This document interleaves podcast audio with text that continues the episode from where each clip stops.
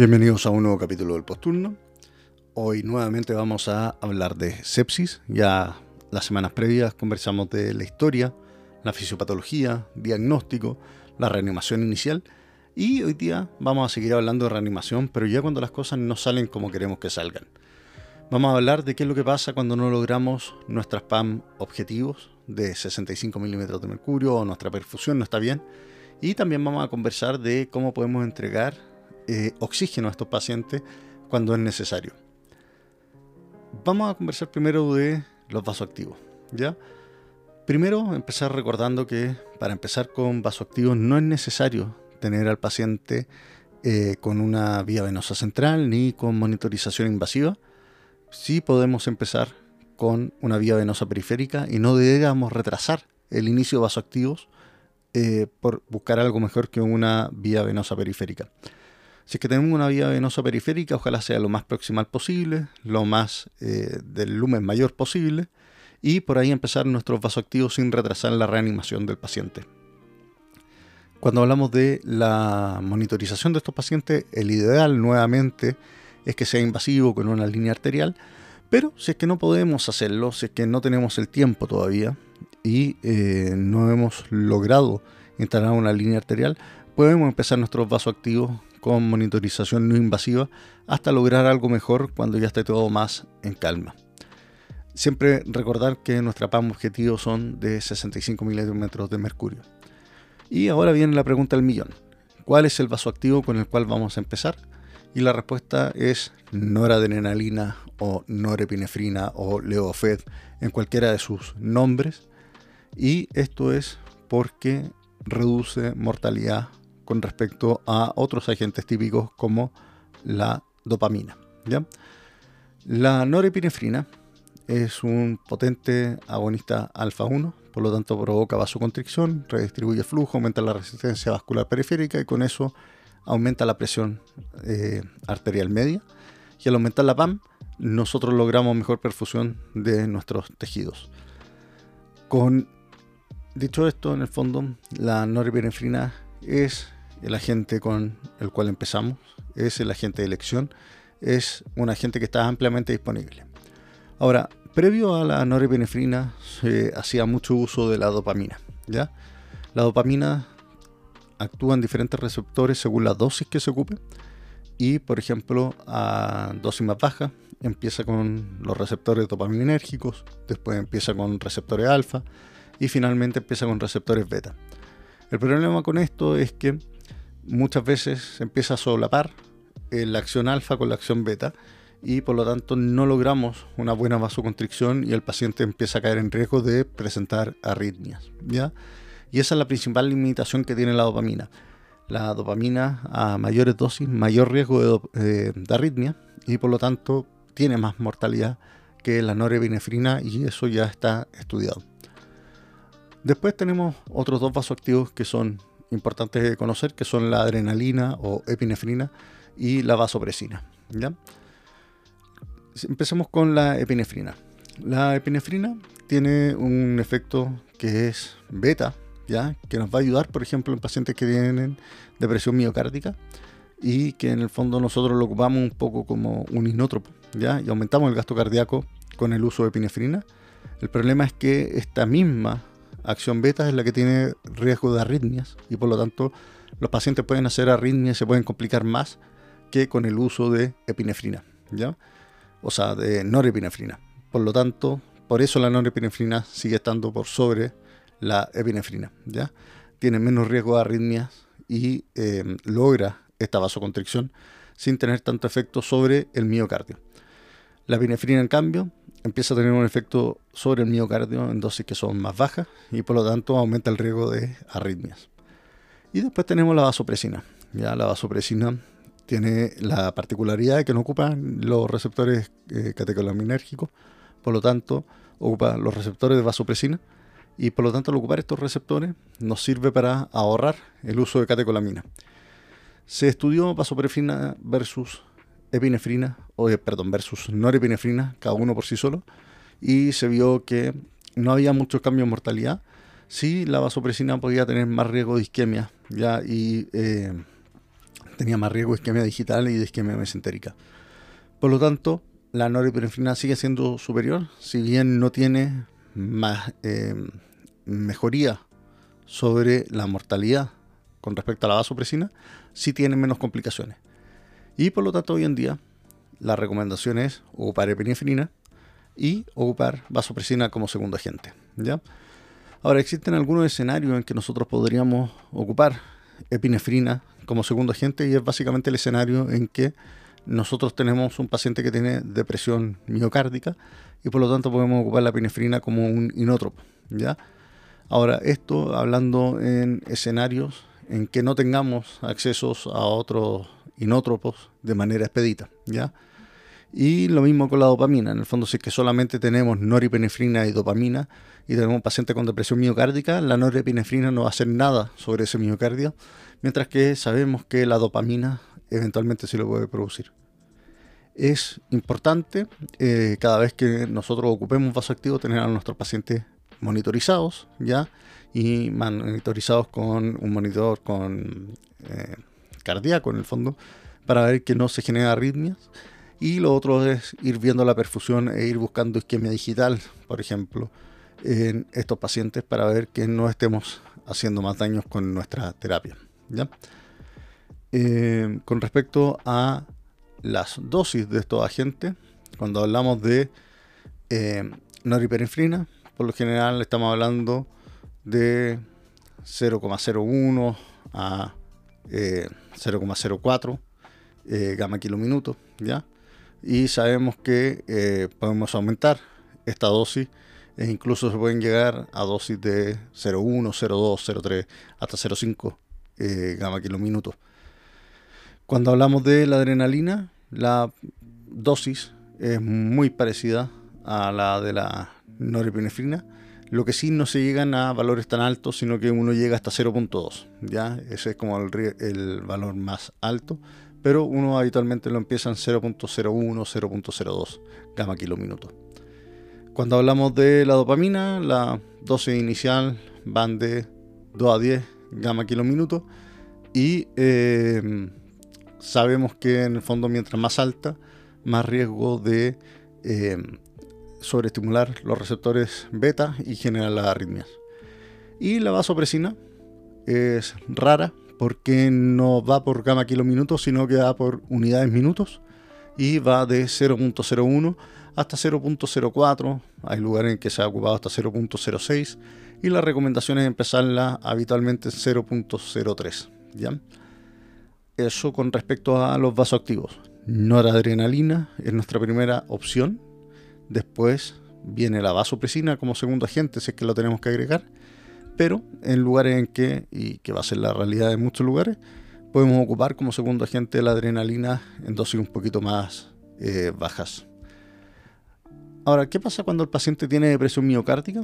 Bueno, ahí nosotros podemos ocupar inótropos puros, ¿ya? Y básicamente los dos inótropos más puros que tenemos son la dobutamina, que tiene un efecto beta 1 muy importante, por lo tanto aumenta el gasto cardíaco, pero puede hacer que la PAM se mantenga o incluso disminuya. ¿ya? Es por eso que no empezamos dobutamina o no empezamos eh, milrinona, que lo vamos a conversar ahora en breve, eh, de manera aislada y habitualmente lo iniciamos junto norepinefrina para poder subir la PAM, subir las presiones de nuestro paciente y ahí agregar el inótropo. ¿ya? La dosis inicial de dobutamina va de 2.5 a 5 gamma kilominutos. Y la milrinona no actúa sobre receptores catecolaminérgicos, sino que actúa inhibiendo la fosfodiesterasa 3. ¿ya? Aumenta el gasto cardíaco, puede bajar la PAM y la dosis inicial o la dosis, el rango de dosis que ocupamos habitualmente va de 0.25 a 0.75 gamma kilominutos. ¿ya? Por lo tanto, es importante el conocer las dosis de em, de nuestros agentes, ¿ya? Y también es importante saber qué eh, efectos tienen, ¿ya? Con respecto a la dobutamina y la milrinona, no hay ningún estudio que demuestre que uno sea superior al otro, pero sí sabemos que ambos tienen este efecto arritmogénico, ¿ya? Y como los dos tienen este efecto arritmogénico, nosotros debemos estar preparados para lo peor y es que nuestro paciente se nos complique. Y ahí lo más importante es básicamente las vidas medias que tiene nuestro agente. La dobutamina inicia rápido y termina rápido. No tiene una gran vía media. Por lo tanto, si se presenta alguna arritmia, podemos manejar la arritmia y podemos cortar la dobutamina y de esa manera vamos a limpiar o vamos a sacar el efecto de la dobutamina bastante rápido. La milrinona no, y sobre todo en infusión continua puede tener un efecto que dura varias horas. Por lo tanto, puede ser que tengamos una arritmia por eh, milrinona y nosotros manejemos esta arritmia, pero el paciente va a seguir teniendo efecto de la milrinona durante un buen tiempo. Por lo tanto, si es que la arritmia es complicada o es muy severa, puede ser que con la milrinona em, se nos haga un poco más difícil el poder em, manejar la arritmia, ya que la vida media es más larga. Ahora sí que hablamos de cómo nosotros podemos entregar oxígeno a nuestro paciente. ¿ya? Por lo general, em, uno habla de ocupar oxígeno de manera conservadora. ¿ya? No existe un estándar de oxígeno o una meta de oxígeno en sepsis que esté demostrada que disminuya la mortalidad. Por lo tanto, el entregar eh, entre 88 y 92% de saturación o entre 55 y 70 milímetros de mercurio de presión arterial de oxígeno pareciera eh, suficiente. ¿ya? Y por lo tanto se pueden ocupar medidas que son más conservadoras. Ahora, ¿cómo vamos a entregar este oxígeno?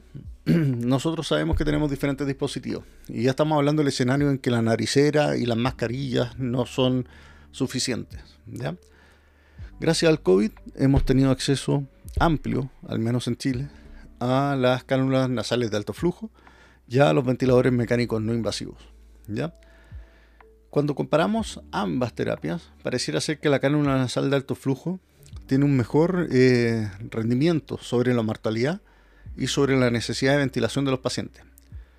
Mientras que el ventilador mecánico no invasivo pareciera estar asociado a un poco más de mortalidad y a más días de ventilador por parte de los pacientes. Ahora, cuando vemos las comparaciones es bien difícil saber bien qué es lo que estamos comparando. ¿ya? Por lo general la cánula nasal de alto flujo es bastante sencilla en su uso. Eh, lo que hacemos básicamente es dar mucho volumen de oxígeno y nos fijamos una meta de FIO2 en base a eso, ¿ya? Y eso lo vamos titulando contra la saturación del paciente. La ventilación mecánica no invasiva es bastante más compleja. Tiene varios modos, tenemos varias FIO2, podemos eh, cambiar el PIP de nuestro paciente. Por lo tanto, existe el riesgo de que nosotros eh, aumentemos aún más el daño que se está generando por la sepsis, que se está generando por la mecánica ventilatoria del paciente, al agregarle fuerzas que son externas, ¿ya? Como el uso de presión eh, de fin de expiración, por ejemplo, ¿ya? Por lo tanto, la duda está es que si realmente es mala la ventilación mecánica no invasiva o si es que nosotros estamos haciendo uso en ocasiones de malos seteos o de malas configuraciones de nuestro ventilador mecánico no invasivo. Porque cuando se ven estudios aislados de ventilación mecánica no invasiva, en algunos escenarios pareciera que reduce la mortalidad y la necesidad de intubación de los pacientes. Sobre todo en pacientes que ya empiezan a tener síndrome de, eh, estrés respiratorio eh, agudo, pero que ya es más leve o un poco tirando hacia moderado. ¿ya? En esos pacientes pareciera ser que en algunos casos el ventilador mecánico no invasivo ayuda. El problema que tenemos con los estudios es que no sabemos bien qué es lo que estamos comparando y pudiera ser que los cuidados del ventilador mecánico no invasivo necesiten de más expertise que la cánula nasal de alto flujo. ¿ya?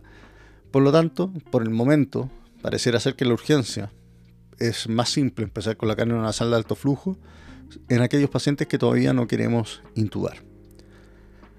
Ahora, ¿Qué es lo que pasa si es que caemos en el escenario que tenemos que intubar al paciente? Nosotros vimos en el capítulo de fisiopatología que el estar conectado a un ventilador mecánico invasivo es malo. ¿ya? En el fondo genera eh, inflamación, genera más trauma, genera trauma alveolar, se liberan proteínas proinflamatorias y con eso puede empeorar el síndrome de estrés respiratorio. Y bajo eso, a cápita, se generó lo que se llamó una ventilación protectora. ¿Ya? Y como es una ventilación protectora, es básicamente una ventilación que ocupa volúmenes que son más bajos que lo que se ocupaban tradicionalmente y ocupa entre 4 a 8 ml por kilo de peso ideal. ¿Ya? Y con esto se previene la sobredistensión y el volutrauma de los alveolos. Además, hay otros parámetros que nosotros nos podemos fijar. ¿ya? Nosotros podemos ocupar el PIP, ¿ya? que es la presión de fin de expiración, y con esto se mantienen abiertos y se reclutan más alveolos. Y eh, nosotros vamos a ocupar el PIP contra una FIO2. ¿ya? Por lo tanto, hay protocolos como el ARSNet en que nosotros podemos ver cuál es la FIO2 que tiene el paciente y le podemos ir dando PIP según la FIO2 que tiene. ¿ya? Y si que uno busca las tablas del protocolo ARTS, que es ARDS NET, nosotros podemos ver cuál es el PIP que corresponde a cada FIO2 y nosotros podemos ir jugando un poco con eso para lograr saturaciones adecuadas en nuestro paciente. Ahora, ya cuando tenemos al paciente en ventilación mecánica, también podemos ver algunas otras presiones, como la presión plató, ¿ya? Y esa presión plató nosotros deberíamos tratar de que tenga menos de 30 milímetros de mercurio. ¿ya? Con eso logramos que sea protectora nuestra ventilación. Y además existe otra presión más, que es el driving pressure, que es la presión plató menos el PIP. Y el objetivo es tener menos de 15 centímetros de agua. ¿ya? Con todo esto, nosotros logramos hacer que el trauma inducido por nuestro ventilador sea mm, bajo y le demos una oportunidad a eh, nuestro cuerpo a desinflamarse y a que los pulmones recuperen su funcionalidad y además le quitamos eh, consumo energético, le quitamos eh, un gasto metabólico a un paciente que está crítico. ¿ya?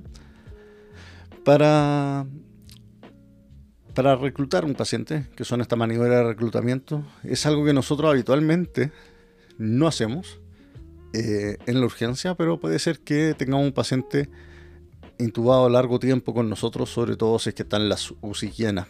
¿ya? Y lo que se hace es una pausa inspiratoria prolongada y em, se aumenta en el fondo, eh, se mantiene por 30-40 segundos con eh, niveles de presión que van de, presión que van por debajo de los 35 centímetros de agua. ¿ya?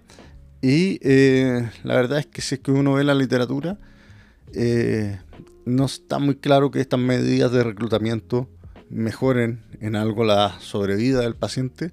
Sí nos ayudaría a reclutar más eh, alveolos, pero la verdad es que el ideal es poder apoyarse con un kinesiólogo o con algún experto en ventilación mecánica. Después tenemos otras dos cosas que podemos hacer con los pacientes ventilados, sobre todo si es que llevan mucho tiempo con nosotros. ¿ya? La primera es el prono. ¿ya? Y voy a hablar del prono bien corto porque es bien poco probable que lo hagamos nosotros en la urgencia, salvo que eh, sea de una necesidad extrema. ¿ya? El prono ha demostrado reducir la mortalidad y eh, tiene un efecto protector con respecto a la ventilación. ¿ya? Y lo que hace finalmente es mejorar el, mismatch o la alteración BQ que tienen los pacientes, esta eh, alteración ventilación perfusión. ¿ya? Eh, lamentablemente el prono tiene también hartas complicaciones y la más común y la más temida para nosotros es que los pacientes se extuben. ¿ya? Eh, los pacientes necesitan un equipo muy entrenado para poder pronarlos y el prono no es como que nosotros dejemos al paciente eh, en postura ventral, en el fondo, hasta que se mejore, sino que al paciente hay que estar pronándolo y despronándolo eh, de manera intermitente. ¿ya? Por lo tanto, son 12 a 16 horas en que está en prono y después viene 12 a 24 horas en que está en supino y así van cambiando y el paciente va pronándose y despronándose de manera continua y cada una de estas maniobras van a tener riesgo de que el paciente se extube. Además, puede empeorar, o sea, puede hacer que aparezcan úlceras por presión en otras zonas, ya aumenta la presión intraabdominal, por lo tanto no es algo sencillo de hacer en la urgencia. Más fácil de hacer en la urgencia es el usar eh, bloqueo neuromuscular. ¿ya?